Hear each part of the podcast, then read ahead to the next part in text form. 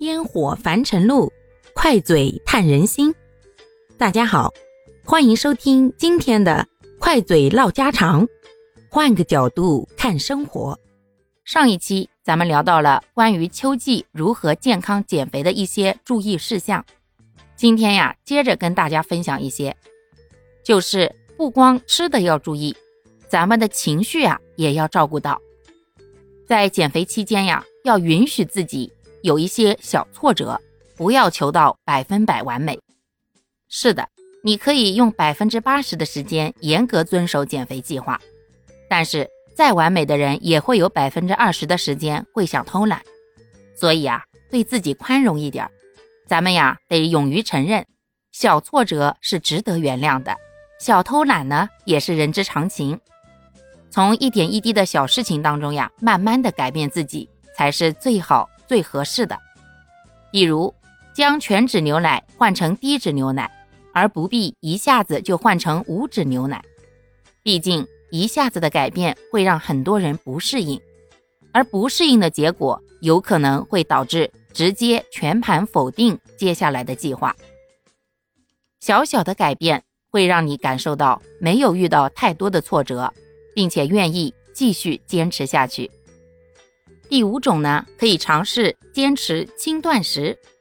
轻断食也叫五加二断食法，就是每个星期中间连续两天，每天只摄取五百千卡或六百千卡的能量食物，其余的五天自由饮食不控制。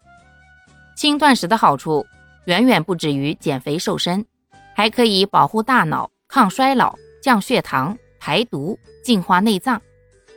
能提高人体的免疫力，改善情绪。轻断食期间呢，选择低脂肪、高蛋白、高膳食纤维的食物，既能够实现饱腹感，又避免了多余的热量。经过科学研究发现呀，轻断食可以降低体内的 IGF- 杠幺浓度。IGF- 杠幺是类胰岛素的一号生长因之一。它居高不下，会加速老化及癌症的发病率。